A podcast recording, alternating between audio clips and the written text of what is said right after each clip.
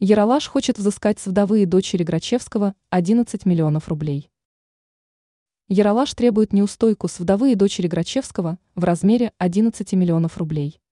Продюсерский центр «Яралаш» настаивает на взыскании 11 миллионов рублей с вдовы режиссера Бориса Грачевского Екатерины Белоцерковской и его дочери Ксении Алеевой-Грачевской. Яралаш затребовал от наследников режиссера Бориса Грачевского вернуть просроченные платежи по договорам займа, пишет ТАСС со ссылкой на пресс-службу суда.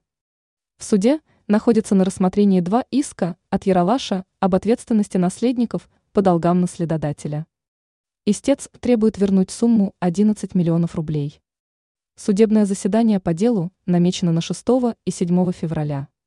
Известно, что в 2011 году Борис Грачевский – заключил с продюсерским центром договор займа на сумму в 10 миллионах рублей со ставкой 8,5% годовых. Договором предусматривается неустойка в случае просрочки платежа. Ее общая сумма составляет 11 миллионов рублей. После смерти режиссера оставшаяся часть долга перешла к его наследникам. Яралаш потребовал взыскать с вдовы и дочери Грачевского 18 миллионов рублей.